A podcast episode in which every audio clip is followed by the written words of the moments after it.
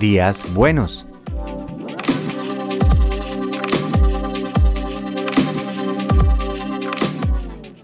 Opuestos.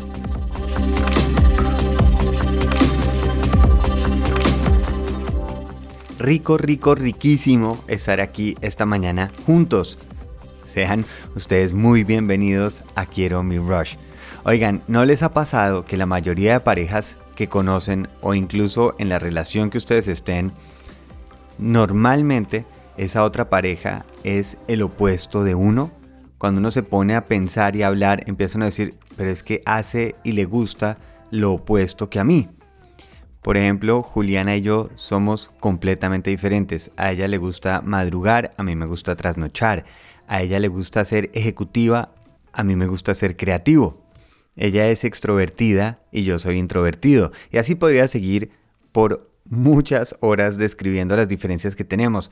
Y siempre me ha parecido un cacharro porque uno termina buscando una persona diferente a uno mismo. ¿Qué es esa necesidad que tenemos de buscar? Es el contrario, porque si nosotros lo hiciéramos por lógica, si uno se sentara a diseñar esa pareja que quisiera, seguramente uno empezaría a decir, uy, que le gusten las mismas actividades, que le guste los mismos momentos del día hacer las cosas que a mí me gustan, las mismas curiosidades. Pero no, no es así en la mayoría de los casos. Pero claro, la vida es muy sabia, porque realmente yo no necesito más de mí. Yo conmigo estoy bien, estoy a gusto, me quiero, la paso bien pero realmente no quisiera estar con otro yo, porque creo que empezaríamos a luchar un poco en a ver quién es más creativo, quién es más chistoso, quién cocina los tacos más ricos. Y no, creo que no funcionaría mucho. Incluso me acuerdo la primera persona con la que me asocié para una agencia, los dos éramos diseñadores y lo que sucedió es que se volvían como unas pequeñas licitaciones entre nosotros a ver quién hacía un mejor trabajo para su cliente. En cambio, la parte de contaduría, de pasar facturas, administrativa, estábamos en la inmunda. La ironía es que aún entendiendo que ese opuesto nos beneficia, nos hace mejores porque realmente, gracias a Juli, yo he aprendido a ser más extrovertido, a hacer planes diferentes que normalmente no haría, a ver, digamos, la forma en que educamos a nuestra hija con otros ojos. Me ha enseñado muchas cosas, así como yo a ella. Y gracias a eso sale una mezcla, una armonía en cosas que hacemos o por ejemplo la forma en que nuestra hija está creciendo y la persona que se está convirtiendo. Es una mezcla de dos opuestos. Y cuando voces diferentes se agrupan para hacer algo, puede llegar a suceder algo mágico.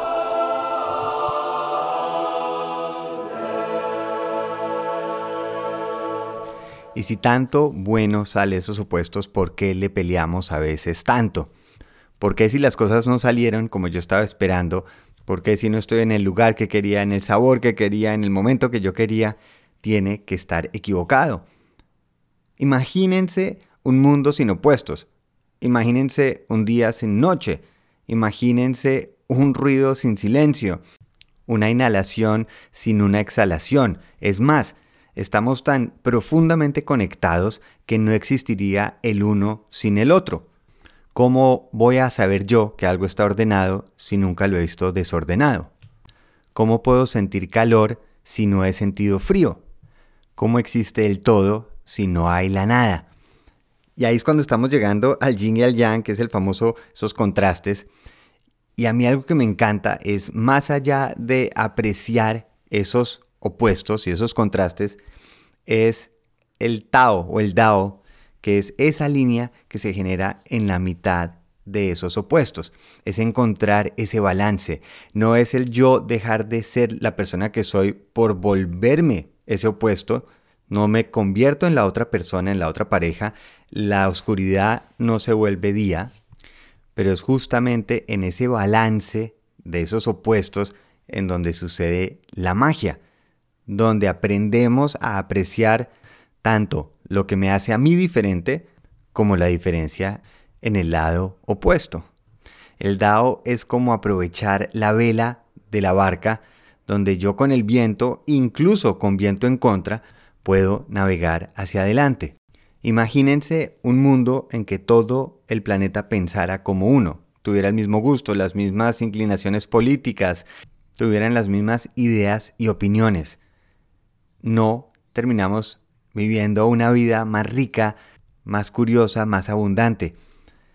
Tengamos eso en mente la próxima vez que veamos a alguien haciendo algo completamente opuesto a lo que nosotros pensamos o decimos. Mejor incluso podemos agradecer ese desbalance, porque ahora que lo pienso, si nos fuéramos completamente egoístas, porque si no hay alguien serio, pues yo no puedo llamar la atención por ser un tipo sonriente. De pronto esa relación del pasado con una persona guache hoy me hace apreciar mucho más la que tengo. Por eso cuando estamos intentando cambiar un opuesto, realmente estamos perdiendo lo que nos hace diferentes.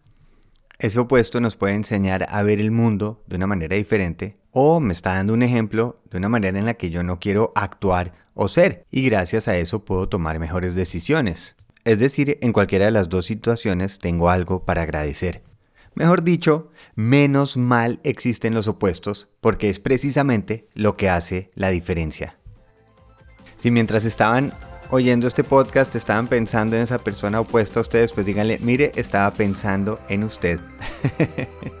que tengan un día rico, contrastado y diferente. Feliz viaje.